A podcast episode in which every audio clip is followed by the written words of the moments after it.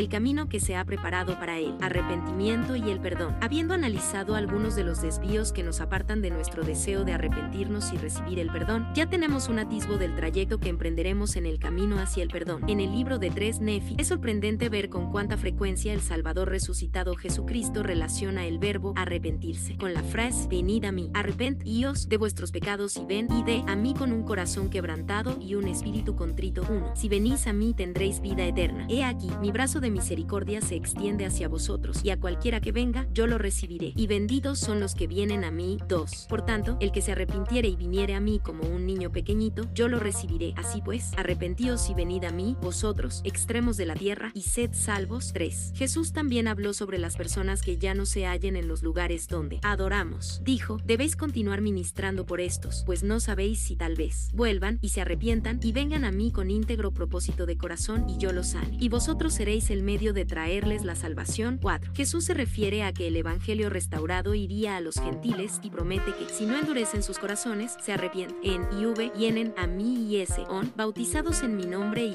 sen, los verdaderos puntos de mi doctrina, serán contados entre los de mi pueblo. 5. El Salvador explica el poder de su expiación y manda, arrepentíos todos vosotros, extremos de la tierra, y venid a mí y sed bautizados en mi nombre, para que seáis santificados por la recepción del Espíritu Santo, a fin de que en el postrer día os presentéis ante mí sin mancha. 6. Y por último, Jesucristo da mandamientos muy específicos al pueblo al decir, arrepentíos de vuestras obras malas, de vuestras mentiras y engaños, y de vuestras fornicaciones, y de vuestras abominaciones secretas, y vuestras idolatrías, y vuestros asesinatos, y vuestras supercherías sacerdotales, y vuestras envidias, y vuestras contiendas, y de todas vuestras iniquidades y abominaciones, y entonces añade, y venid a mí, y sed bautizados en mi nombre para que recibáis la remisión de vuestros pecados, y seáis llenos del Espíritu Santo, para que seáis contados entre los de mi pueblo que son de la casa de Israel. 7. Apartarnos de nuestros pecados. El arrepentimiento es apartarnos de nuestros pecados y de la manera de pensar del mundo y tornarnos al Salvador. El presidente Russell M. Nelson ha dicho que arrepentirse significa apartarse, regresar o volverse. La conversión significa volverse hacia. Y con a la conversión la acompaña la obediencia 8. En un artículo posterior, el presidente Nelson explicó el significado de la palabra arrepentirse. En los pasajes donde el Salvador exhorta a la gente a arrepentirse, la palabra traducida como arrepentirse es el término griego metanoeo. Es un verbo griego muy potente. El prefijo meta significa cambio. También utilizamos ese prefijo en español. Por ejemplo, la palabra metamorfosis significa cambio de forma o estado. El arrepentimiento es apartarnos de nuestros pecados y de la manera de pensar del mundo y tornarnos al Salvador. El presidente Nelson prosigue. El sufijo noeo se relaciona con una palabra griega que significa mente. También se relaciona con otra palabra griega que significa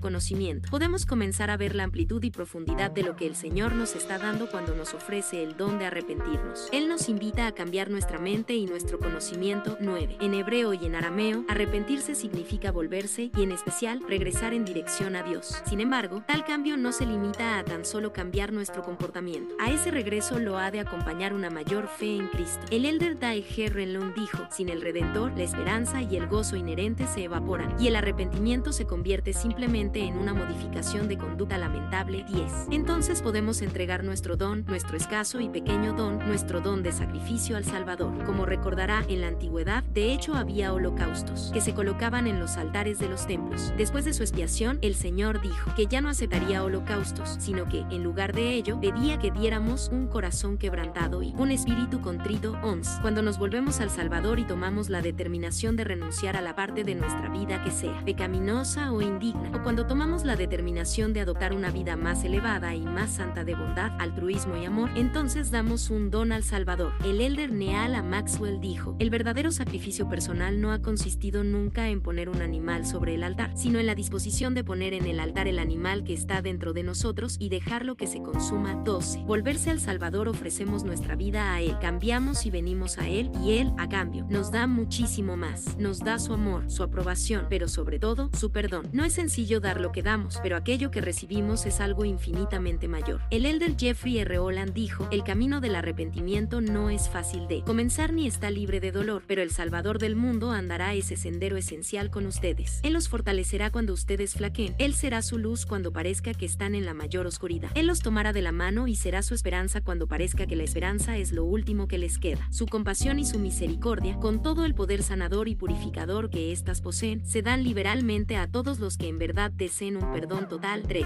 Jamás debemos desalentarnos en este proceso de llegar a ser. En ocasiones, sentimos como si lucháramos repetidamente contra las mismas dificultades. Es como si escaláramos una montaña cubierta de árboles y no pudiésemos ver nuestro avance hasta acercarnos más a la cima y mirar hacia atrás desde lo alto de las cumbres. No se desanime. Si está luchando y esforzándose por arrepentirse, está en el proceso de arrepentirse 14. El elder Gary Stevenson se refirió a la paciencia que se necesita en el proceso de llegar a ser la persona que el Señor desea que lleguemos a ser a lo largo del camino. Seguramente tropezarán y caerán, tal vez muchas veces. No son perfectos. Caer es parte del proceso habilitador que les permite refinar su carácter y servir de un modo más compasivo. El Salvador y su infinita expiación proporcionan la manera de superar nuestros errores mediante él. Arrepentimiento sincero 15. Una forma de vida. El arrepentimiento no es un acontecimiento único, sino una forma de vida, algo que adoptamos para toda la vida terrenal. En nuestro deseo de llegar a ser más semejantes al Salvador, jamás dejamos de arrepentirnos. El arrepentimiento requiere un corazón quebrantado y un espíritu contrito de manera constante, junto con el esfuerzo diario por obedecer los mandamientos, guardar nuestros convenios y recordarles siempre a Él. Al hacerlo, sentiremos su aprobación aún teniendo imperfecciones. Sabremos que estamos en el proceso de purificarnos, de que se nos perdonen nuestros pecados y de que se nos prepare para vivir con Él. Jesús enseña estos principios del arrepentimiento. En el capítulo 7 de Lucas, Jesús entró en una casa de la ciudad de Capernaum y se nos dice que una mujer que había sido pecadora en la ciudad, cuando supo que Jesús estaba a la mesa en casa de aquel fariseo, trajo un frasco de alabastro con perfume y estando detrás de él a sus pies, llorando, comenzó a regar con lágrimas sus pies y los enjugaba con los cabellos de su cabeza y besaba sus pies y los ungía con el perfume 16. Ahora bien, piense en el simbolismo de aquella experiencia. Simón, en cuya casa se hallaba Jesús, se dijo a sí mismo, si éste fuera profeta, conocería quién y qué clase de mujer es la que lo toca, porque es pecadora 17. Jesús, leyendo los pensamientos de Simón, le enseñó una parábola. Le dijo, un acreedor tenía dos deudores. Uno le debía 500 denarios y el otro 50, y no teniendo ellos con qué pagar, perdonó a ambos. Di, pues, ¿cuál de estos le amará más? Y respondiendo Simón, dijo, pienso que aquel a quien perdonó más. Y él le dijo, rectamente has juzgado 18. El Salvador explicó que los pecados, ya sean grandes o pequeños, serán perdonados si la persona se arrepiente y viene a él. Luego las escrituras dicen que entonces, mirando a la mujer, dijo a Simón, ¿ves esta mujer? Entré en tu casa y no me diste agua para mis pies, pero ella ha regado mis pies con lágrimas y los ha enjugado con sus cabellos. No me diste beso, pero ella, desde que entré, no ha cesado de besar mis pies. No ungiste mi cabeza con aceite, pero ella ha ungido mis pies con perfume. Por lo cual te digo que sus muchos pecados le son perdonados, porque amó mucho, pero al que se le perdona poco, poco ama. 19. El Salvador enseña allí que la persona que viene a él lavándole simbólicamente los pies con sus lágrimas, lágrimas de pesar por los pecados del pasado, y viene con un corazón quebrantado y un espíritu contrito, con la disposición de cambiar y devolverse, todo ello con fe en Cristo como aquel que puede perdonar el pecado, a tal persona se le perdonarán sus pecados. El Salvador sabía que la mujer también volvería a Dios al cambiar su vida, acudiendo al trono de Dios de modo humilde, tal como Jesús dijo a la mujer sorprendida en adulterio, vete y no peques más. Jesús sabía en cuanto a la verdadera intención de la mujer, como nos dice el pasaje de las Escrituras, y la mujer glorificó a Dios desde aquella hora y creyó en su nombre 20. El perdón requiere que nos arrepintamos de nuestros pecados y que, al mismo tiempo, aumentemos y fortalezcamos nuestra fe en Jesucristo. Al arrepentirnos y venir a Él, nos hallamos en el camino que conduce al perdón. En mis propios esfuerzos por arrepentirme, he aprendido hace mucho tiempo que lo primero que debo hacer es ponerme de rodillas y reconocer mis errores ante el Señor. He aprendido que tener fe en el Señor Jesucristo me permite comprender mejor su sacrificio por mí, así como la tristeza que mis pecados le han ocasionado. Al llegar a amarlo más cabalmente, al estar tan agradecido por su amor hacia mí y por el asombroso don de su Padre de enviar y sacrificar a su Hijo por mí, encuentro la fortaleza y el valor para apartarme de aquello que evita que llegue a ser más semejante a Él. Atesoro las siguientes palabras del Salvador, arrepiéntete y